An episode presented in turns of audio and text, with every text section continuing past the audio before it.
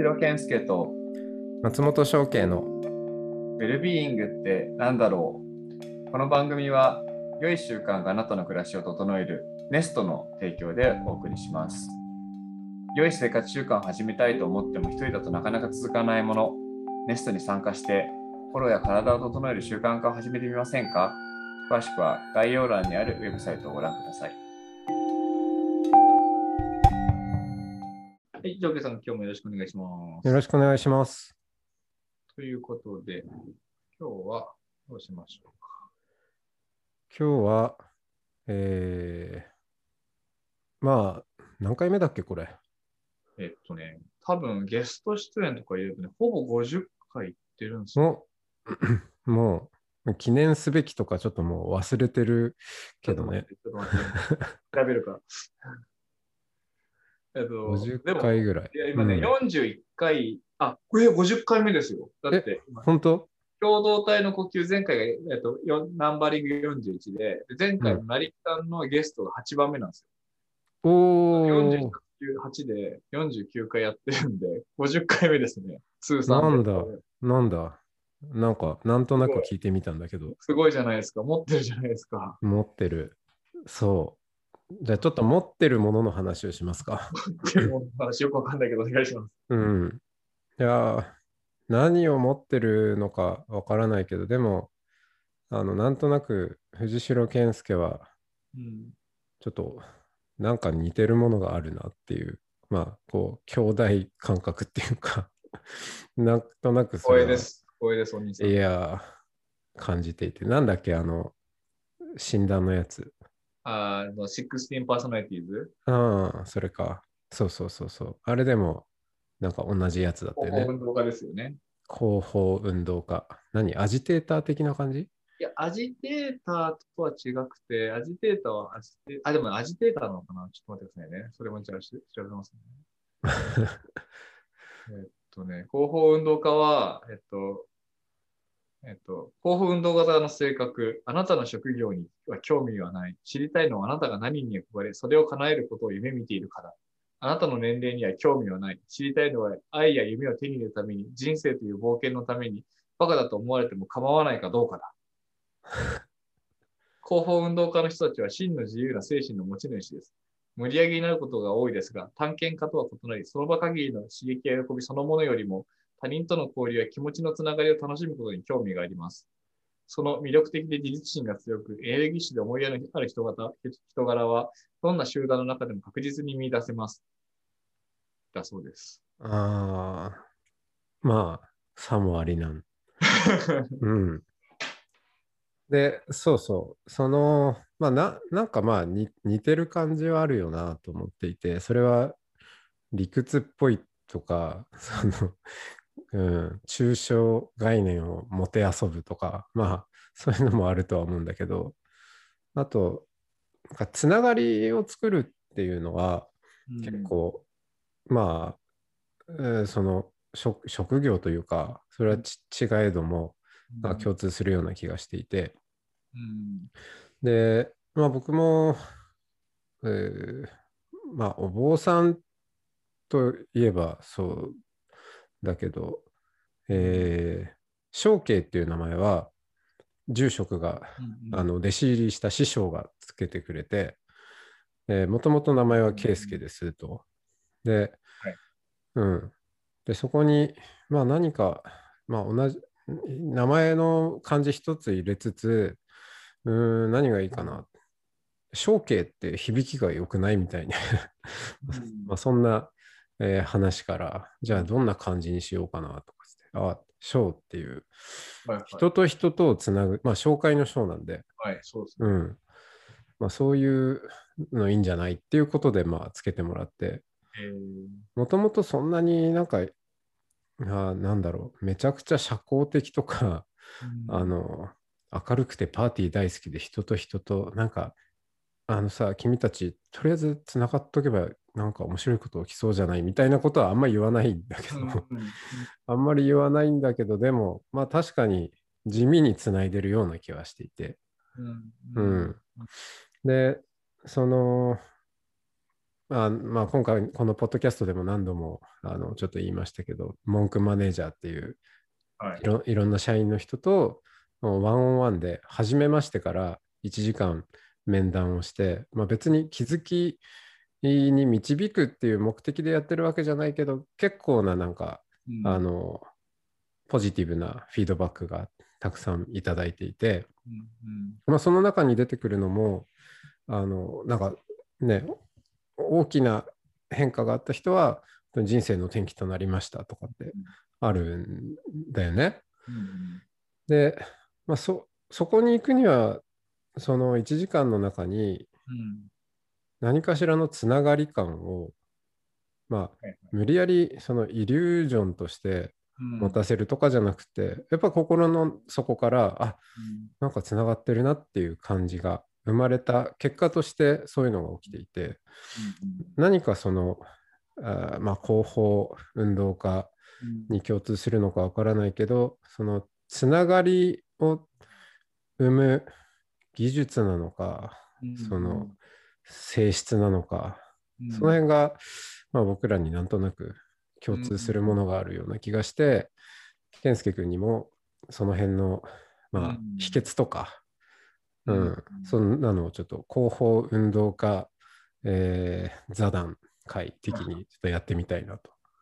ああ、でもありがとうございます。でもなんか、今の話を聞きながら、えっと、確かに広報運動家で人をつなげ、人、人とつながったり、なんかひ、まあ、人と人を何かしらのものでつないでいったりとかっていうのは確かに似てるなと思ってるんですけど、うん、似てることを言われてることも光栄だなと思ってるんですけど、あの、だからね、翔慶さんと僕の中で結構、どうだろうな、違う、違うのか、それともそれも一緒なのかちょっとわかんないんですけど、多分僕の場合、うん、とね、まあ、そのネストで今何やってるかっていうと、まあ、翔慶さんもその一番目の人ですけど、うんま、あ、ある種ネストという世界観、宇宙観、まあもしくは建築を作って、しかもね、感覚的には、こう、なんだろうな。太陽っていうか、こう構成っていうか、重力を作ってる感じなんですよね。うん、だからなんかそ、そこを中心にやっぱり人とつながることの方が、僕はやっぱお、まあそういうこと仕事になっちゃってる、そういう活動ベースになっちゃってるからっていうのもあるんですけど、うん、なんか僕が人とつながるときって、なんだろうな。まあもちろんゲストにお呼ばれして、その場でそういう話をするとか、まあ、人の場にこう自分がお、えっと、入っていって、そこの場で自分がつながっていくっていうのももちろんなくはないんですけど、なんか僕が僕っぽいつなぎ方をしてるときって、結構自分が作っている重力みたいなところに、うん、だからつながってるようなところは結構僕の中のなんかつながり方のパターンとしてはシフトの時もネストの時も、やっぱそこが軸、自分の軸にあるんだとしたら、そういうふうに知り合いとかが増えていったり、コラボレーターが増えていってるのはあるんですよね。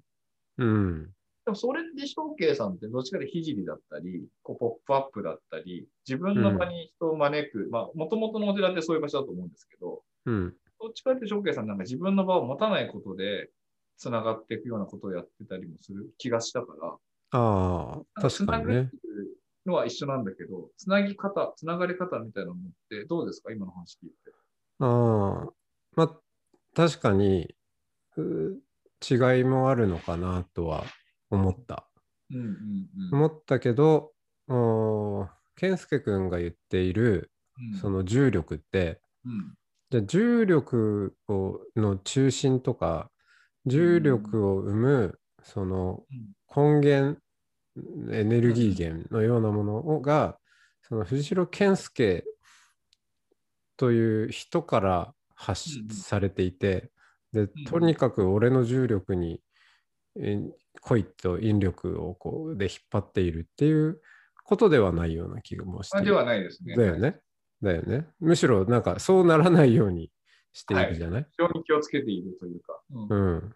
あの、割と容易にそういう風に、まあ、なっちゃったり見えちゃったりうんすることって多いから、むしろ、まあ、特に今回、まあ、これまでそうなりかけた人生の中での経験とか、はい多分あるだろうし、それを踏まえてネストでは、あーことさら気をつけるっていうことをやっている気がして。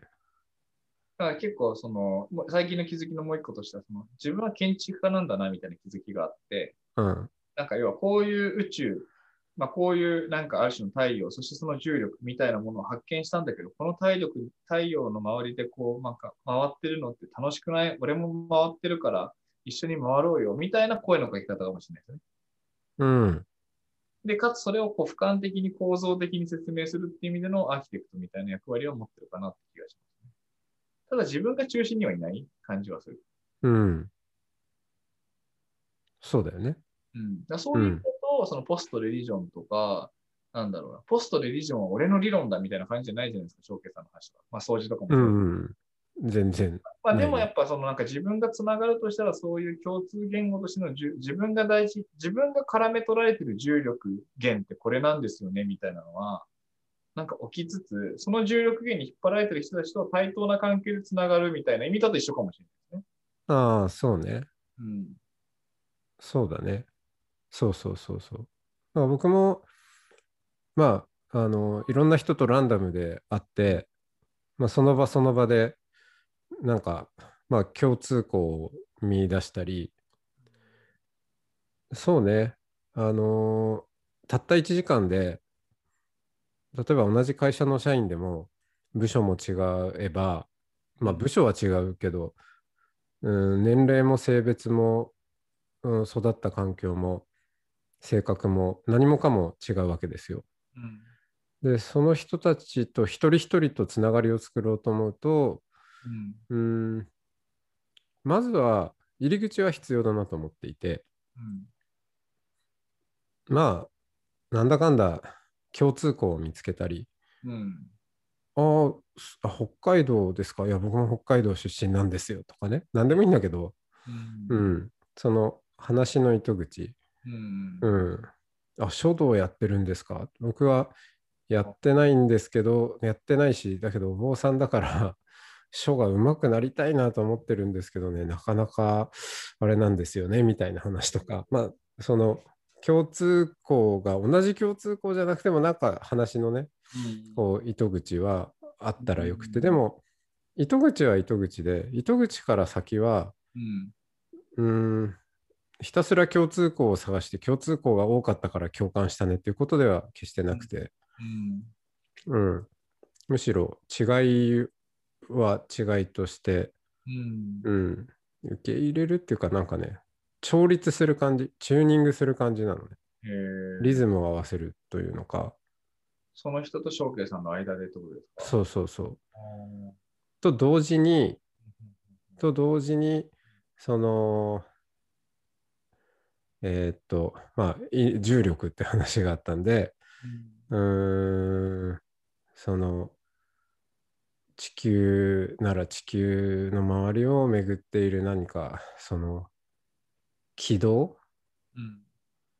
うん、に一緒に乗っていく感じ？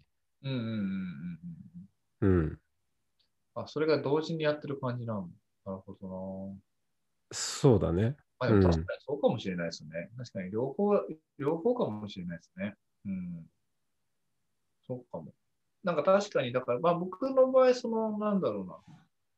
話題っていうよりかは多分、うんこう、感覚的にこの人好きだとか、まあこの人、なんか、いい感じだ、この人と一緒に楽しいみたいなのを結構センスしたときに、うん、そういうフェロモンっていうか、なんかそういうのが多分自分の中で多分出てるって心が開いてるので伝わるのはあるような気がしてて、うん、なんかその時に向こうも開いてくれる感じとかも感じられたりするから、うん、なんかそこで結構その一番最初の一瞬、一瞬の最初の感じとかで、あ、この人はなんか安心していい人だとか、この人はちょっと付き合い方考えないと、なんかこじれそうだ、なんか、いうのはやっぱ感じるから、なんかそこで今、翔慶さんが言ってる、なんか話話題作りみたいなのは確かに担保してるような気がするな。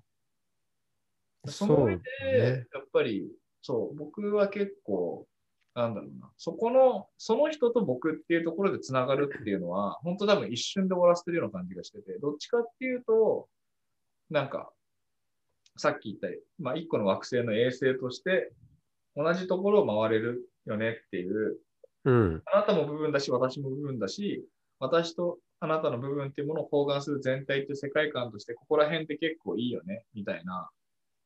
うん。まあ、でもなんかそこで完璧に一緒になっちゃうと、本当にただの宗教みたいになっちゃうから、なんかそうではないところももちろんあるんだけど、ここは私たち結構なんか似通ってるから、このフィールドで主に遊びながら、違うスパイスみたいな部分とか、違う価値観も入れ込みながらいろいろできるといいよね、みたいな。なんかそういうのは結構あるかもしれないですね、僕の場合は。うん。うん、なんかやっぱ場の人なんだなって、やっぱ今喋りながら思いました。だから、人と人がつながるっていうこと自体においては、実は個人間においては場はあんまり必要ないかもしれないけど、3人以上だとやっぱ場が必要になってくる。うん。でなんか僕はやっぱ場を、場を介して人とつながるっていうのをやってる気がするな。そうだよね。で、ネストはバー作りだしね。なんですよね。うん。僕は、だから、場はね、あの、いろいろ拝借するんですよ。そうですよね。だそれがすごいいい、いいというか、リスペクトするし、違うスタイルだなと。うん。ネストもね、あの、たく拝借さんの、たくさんの依存先の一つ、うんうんうんうん。うん、であり、そこで、おあの、藤代健介が、あの、まあ、旗を振っているというか、そういう、別にのものとは言わないけど、ううんん、でもそういう、あの一つの軌道うんに、お結構なんか面白い星が集まってんな、みたいな。うん。でも、まあ、あの、それにも乗りつつ、でも、あの、他の軌道もうんのぞ、覗いたりとか。そうですよね。まあ、依うん存性増やした方がいいしね。うん。このバラエティが、まあ、それで言うと本当に、もともと僕も、まあ今ももちろんいろんな自分が中心になって、まあ自分がなんかある種、その、肩振ってるところもあるし、そうじゃないところに所属してるのも、結構でも今、今振り返り減ってきちゃってましたけど、うん。昔は本当になんか6個7個とか、いろんなコミュニティとかいろんな場に出入りして、それぞれ自分の役割とか、見られ方とか、なんか表情とかも違うのを楽しんで、自分がどこに、全部結構こう、まあ、ある種一時期カメレオンかなって悩んだ時期もあったような気がするけども、この中での、どこでも、どこでも私で、どこでも私でない、でも私自身はオリジナリティは私であるみたいな、その重心としての私みたいなのを、あ、ここが自分なんだな、みたいなのを感じてたときうん。は結構そこは、まあだからあれかな。でもやっぱそのオリジナリティの重心としての私っていうものが、なんか見えたときにそこで自分でこう、場を生み始めたから、なんか場を生んでるときはやっぱり自分の場にとことん何かある種、こう思い入れがあったりするし、一方で自分の場がないといろんなところにこう、また散るような気がするんだけど、同時に、同時にやるのは確かにできてないかもしれないですね。今思い返すと。うん。でもそこは今、あの、今やっているネストというその場に、ちょっと思いっきりやってみるっていううん時期なんだと思うし、そうですね。うん。で、そこに、あのまあ、集まっている人たちのね、多様性といえば、みんなもう、まあ、無軌道とは言わないけど、一人一人がだいぶ違う軌道でね、はい。来ている人たちが、そのネストという場所で、あの、うまく、うん、調和しながら、ぶつからずに、あの、みんなそれぞれのペースで回って、なんかそこの場に加速度をつけるっていう、何かその、星の巡りの、うん、うん、うん。今までななかった何年に何十年何百年に一回の巡りをこう作ろうとしているみたいなそんな感じなのかな？そうですね。まあでもなんか、うんショッケーさんも含めて、なんか、やっぱり意識してるのは、なんかネストの関わり方とかも含めて、なんだネストだけになんかずっと回られると、それはその人のなんか依存が増えてしまうし、ひいては自立できなくなってしまうから、うんやっぱいろんな重力を渡り歩けるぐらいの重力度設定みたいなのは結構大事にしてますね。そうだね。なんか、すごい依存させまくるやり方とかもできなくはないと思うんですけど、やっぱそういうのはあんまり好きじゃない。うん。けどやっぱ何かの重力に惹かれ合ってるっていうことにおける安心安全な場所みたいなのもあると思うから、なんかそこの強すぎてもダメだし、弱すぎてもダメな感じとかは、なんか無意識に調整してるような気がしますね、今言われると。うん。うんで、かつそれを、なんか、そう、今いろいろ喋ってて、まあ、ちょっとこれまたネスト、ネストの話になっちゃうけど、やっぱりこう、空間でつながる、今までの共同体っていうのは空間でつながってたし、まあ、それはそれでいいと思うんですけど、で、逆に意識だけでつながる共同体、空間という重力って、まあ、ものすごい強いわけじゃないですか。そこで衣食事をとやらなきゃいけないし、うん。物理的なスペースがそこには制約があるわけだから、どうシェアしていくのかってことを考えざるを得ないっていう意味だうと、ん。共同体にならざるを得ない、会話せざるを得ないっていうのですごい強い制約がある。で、意識っていうものも、まあ要は意識でつながる共同体、意識という重力みたいなものでつながるってことは、まあ、やっぱ宗教的なものだと思うんですよね。価値観とか。うん。だからそこも、まあ、ネストはそそこは、あの、多分に含んではいるものの、やっぱりそこではなくて、時間でつながってるんだっていうところの、時間という共通項でつながってる共同体っていうものが、なんか今まで作ってきたつながりの質とか強さとはちょっと違うものの、なんか、やつの重力をこう作ってるんだなみたいなのを結構感じますね、最近。特に。うん。なんか重力っていうものも、その意識、価値観っていうものとか、空間っていうものとかと時間っていうもの、他にもなんかどういうもの、要はどういう共通項があったら重力が生まれるのかみたいなのは、僕の中では空間と時間と意識しか今思いつかないんだけど、他にもあるのか空間と時間と意識。なうん。まあ空間って言ったらね、ほんとシェアハウスとか国家とかそういうもんだし、意識って言ったら宗教とか価値観とかオンラインサロンとかそういうのだと思うんですけど、うん。何があるだろ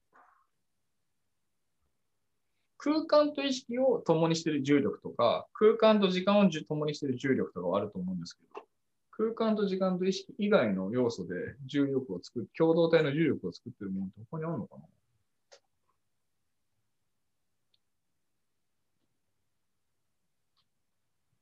ていう問いが、まあまあずっとあるんですう。うん。そうだよね。前も多分話してて考えたことあるけど、けど、うん、答えは出ていない。答えは出ていない。まあでもね、まあごめんなさい。あの今日の本題的にと人がつながるつながり方で言うと、僕はやっぱそういう感じで、重力みたいなものがやっぱり器用で出てきますね。うん。それもうちょっと具体的に、うん。じゃあ、えーまあ、ネストでね、うんうんやっている、あ、この人素敵だなとか、こういうリズムがあったらいいなとかっていうふうに、こう、んその、今まで接点がなかった人が、うん。あの、このネストの軌道、うんまあ、重力に、こう、ジョインしていくというのか、うん重なっていくプロセスって、なんか、人によって違うのかな？あ、でもね、それはね、今本当にその新しいホストの候補の人たちみたいな紹介してもらったりとか、もともとの知人、友人に声掛けしたりとかしてるときに、結構パターンであるのは、うん。結構見えてきて、まあ、ほぼ雑談なんですよ。はいはい。ほぼ雑談、な最近元気みたいなところから、最近何してんのところから始まるんですけど、えっとね、もう本当に1日今4、5人と話してるから、毎日のように。うん。この後も、この前も喋ったし、この後も喋るんですけど、うん。あの、その時はね、なんだろうな、今のネストの重力の感じで言うと、要は、えっと、まあ面白い心が、時間上にコミュニティ作るって面白くないみたいな話がまず一個と、うん。で、かつ、えっと、これ仕事じゃなくて、自分がやりたかったけどやれないこととか続かなかったことうん。ってなんかないみたいな。で、それ週に1回とかだったら、それがなんかその、お願いされたからとか、仕事だからとかじゃなくて、自分にとってそういう週に1回の時間が自分の生活の中に入ってきたら、なんかいいもんあるかな、みたいなことをこう問いとして投げかけてる感じがあって、うーん。うん。あその問い自体が重力があるわけですよね。うん。まあ、種とも言えるかな。だから、種を、種なのかなわかんないけど、投げかけたときに、自分の中で、あ、それだったらこれがあるかも、みたいな話をしていくのが、結局その人の生活の背景とか、その人が普段考えてることの背景があるから、それになるっていう物語をこうずっと聞いてると、うんまあ、その人の人となりも知れるし、かつネストでの展開の仕方もなんか想像できるし、ひいては盛り上がってやりたい気分になってきて、まあ、だったら一緒にせっかくだからやりましょうか、みたいなパターンで結構ね、今ね、やる気にな、8割ぐらい話しかけたらやる気になってくれてるんですよね、今。うーん。不思議だなと思って、僕も。そうか。問いが大事だね。うん。そうかもしれない。うん。そうだと思う。前まではね、やろうよ、入ろうよ、みたいな感じのあったんですよ、シフトも。うんうんこれすげえからさ、みたいな。家族になろうよ、みたいな感じだったんだけど、今って、なんか、ここれ素敵じゃない？これあなたに、あなたバージョンで言うと、問いこんな感じなんだけど、どうっていう感じになってるかもしれない。うん。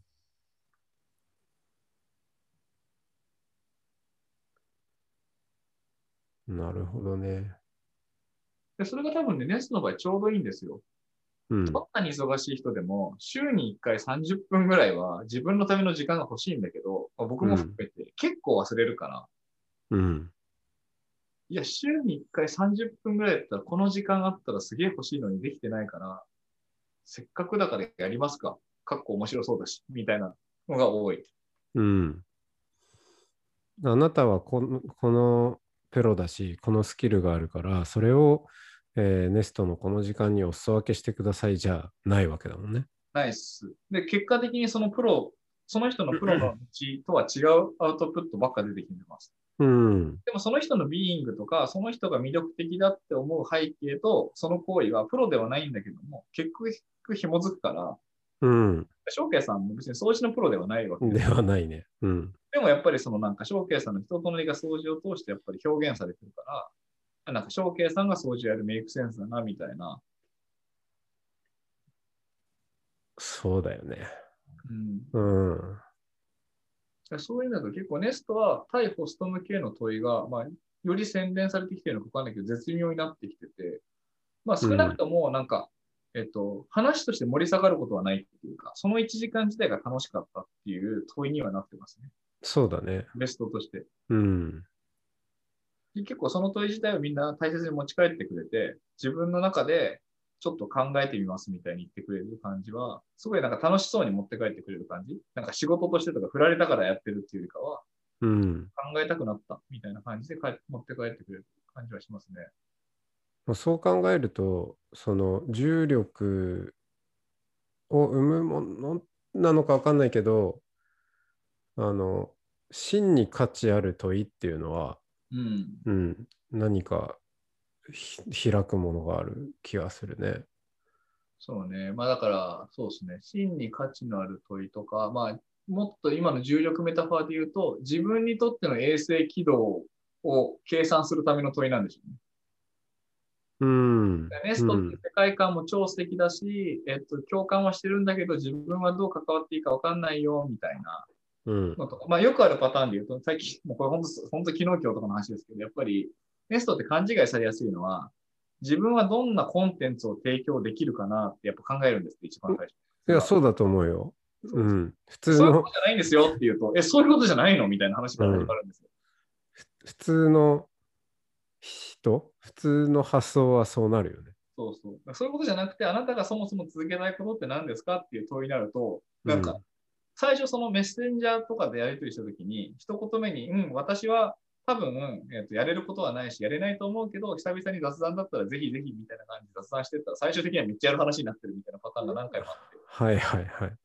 まあ、想像はつくな。そうそう。うん。だからなんかこう、その、なんとなくぼやーっと見て、あ、あの星綺麗だなはあるんだけど、どうやったら自分関われるかっていうときに、その問い投げられたらいきなり自分ごとになったみたいな、なんかそういう感じかもしれない、問いの役割は。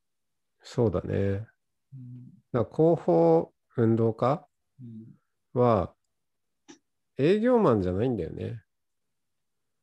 そうですね。うん営業してないもんな。うん、そう。あの、やってることね、ネゴシエーションとか駆け引きじゃないんですよ。うんうんで、ディールを結ぶでもないし、うんううん。ん。あの、こっちの引力、結構あの勢力でかくなってるんで乗りませんかとか、そういう話じゃないくて、そうん。あの、あなたはあなたの軌道がありますよね。うんううん。ん。で、あの、まあ、ちょっと僕らも軌道を巡ることやってるんですけど、なんか、軌道、本当はこうしたいのになっていう軌道の微調整、うんチューニングですよ。うんうん。そこはね、僕やっぱね、まあ、得意っていうか、そこばっかシフトもネストもずっとやってきてるんで、なうんんかそこは確かに、その重力を前提として、あなたなりの距離感、あなたなりの惑星軌道の算出の仕方、飛び込み方みたいなのは結構得意だと思う。そうだよね。うん、うん。し、あの、翔慶さんもそうだけど、やっぱりそそれで実際に、実際にそこでね、えっと、毎週なり毎日っていうところで関わってくださってる方が、本当に自分の生活にとってそれがちゃんと楽しくなり続けてるかとか、すごいやっぱ気になるし、ケアしたくなりますね。うん。なんか言ってたこととやってることが違うみたいな、期待してたものとやってみたらすげえハードみたいなのだと、なんか、それってすごいなんか騙しちゃってみたいな感じになるから、うん。それはしたくないから、なんか、そこはすごいケアしてるうん。うん、そんな感じかな。まあ、なんかちょっと翔慶さんのね、なんかそのつなつなぎ方、まあ、同じ広報運動家といえども、その場を前提として、その場とあなたの付き合い方をこう調整しながら結果的につながっていくっていうのが今の僕の話だとしたら、なんか翔慶さんはまた別の感じなんでしょうけどね。あもしかしたら近い？